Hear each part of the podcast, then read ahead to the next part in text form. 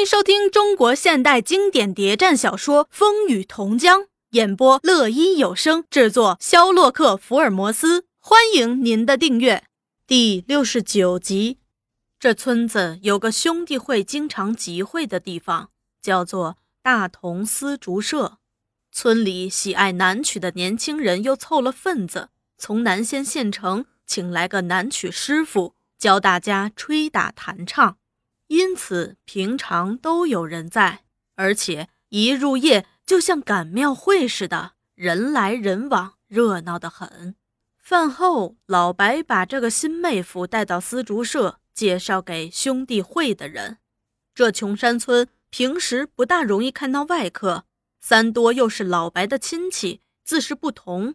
他们问了他许多有关次州的事儿，自然也牵扯到当前政局。这倒给三多提供了一个宣传的机会。三多听见老白介绍后，头脑有点热，也想露一手。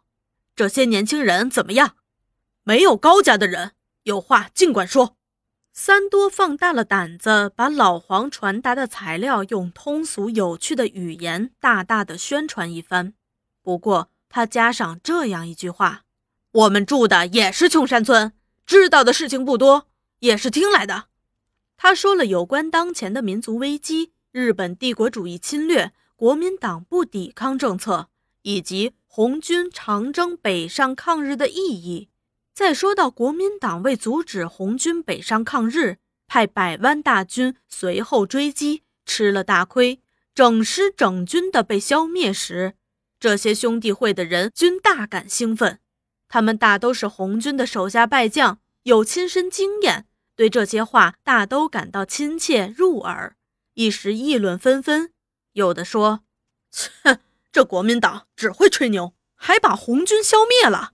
当年我们一个独立旅三四千的人，还挡不住人家一个赤卫队几百人。枪声一响，被俘的被俘，被打死的被打死，差点连高旅长也被俘虏。报纸还说我们大捷呢，说的大家捧腹大笑。我相信三多哥的话。”红军从来没有打过败仗，他们离开苏区不是打败，而是北上抗日。大家你一言我一语，说得非常火热。不知不觉间已到了深夜，妇女们来叫当家的回去，说明天还有活干呢。大家听得耳热心痒，没一个肯离开，一直到老白女人来叫，妹夫赶了一天的路，你还不让他休息休息？嘿，我们谈得正高兴呢。倒是把这事儿给忘了。老白把三多送到新住所，还不肯离开。尽管他女人三番两次的来催，该让妹夫休息休息呀。我说你这个人有完没完？有话可以留到明天说。茶姑说过，他们还要住很久呢。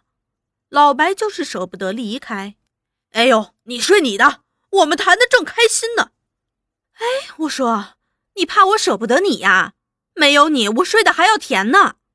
老白还是一袋旱烟接上一袋，精神十分焕发，一点没有离开的意思。这半天来，他和三多谈得很投机，觉得三多也变了。当年他送苦茶上下下墓去，看见他还是个什么都不懂的小伙子，只有一身力气，一股牛劲儿，不大说话，不大吭声。可是他这次来就大大不同。从他的谈吐中，从今晚对大家说的话，有条理有见解，就不像普通庄稼汉了。他默默地吸着旱烟，这间房本来空气就不流通，加上他吞云吐雾，空气就更浑浊了。但大家都不觉得。两个人盘腿坐在棉床上，老白突然开口：“你们那儿现在也有共产党了吧？”三多看着他。不知道该怎么回答。说实在的，三多呀，可惜我们这儿没有。要不我也加入？哎，你为什么这样想？老白默默吸着烟斗，半晌，哎，那一次我在苏区被俘了，看见共产党很多事儿，听他们指导员对我说了很多话，眼界才算打开了。像我们这样过下去有什么意思？旱烟斗吱吱地响着，要不是有一大家子拖累，说句老实话，我当时真不想回来了。当红军闹革命强得多呀！闹革命到处都一样，哪儿有穷人，有反动派压迫，哪儿就得闹。嗯，我也这样想过。不过闹革命得有个头，有个组织。一群龙无个头怎么能行啊？你怎么知道南县就没个共产党？老白非常肯定地做了个手势。没有，我已经找了快一年了。你怎么找的？哎，这方法不好，可也没办法。我听说共产党来无影去无踪，神出鬼没的，却很注意穷人的行动。我对人宣传苏区的好处，共产党的好处，已经宣传了一年多了。我想，我们这儿要是有共产党，一定会知道的，也一定派人来找我。可是没有，没有一个共产党来找过我呀。你不灰心？现在还在宣传呢？前前后后不过当了半个多月的红军俘虏，听的看的能有多少呀？这说说不也就说完了？你今天晚上说的话真行，有新玩意儿，中听。三多，咱们都是自己人，我问句话，不见怪吧？你说吧。你说的话真像红军指导员说的，你现在是共产党了吧？三多大笑，老白也笑了。你知道我是见过共产党的。笑声使这间黑沉沉的小屋充满了生气。要是我猜的不错，三多，你来的正合时。我们这儿要加入共产党的人可多了。今天我带你去见的这些人，就有许多要加入共产党的。你们不是已经组织起来了？早就组织起来了。不过不是什么共产党，是兄弟会，专门来对付高老二抓逃兵的，人数不少吧？一百来人吧，大多都是当过红军俘虏的，各村的都有。你们平常还干些什么？互帮互助呗，一人有事儿，大家都帮忙。比方说高老二压迫谁，大家就一起去算账。我听说那高家盘剥农民很重啊。为什么不全面跟他干？干谁都想，就得有个头啊！哎，你不是县城的头啊，兄弟会会长啊！老白放声大笑：“我算个什么头啊？只有共产党才行。”这时苦茶娘亲自出马了，一进门就骂老白：“没见过你这样的人，像个夜游神似的！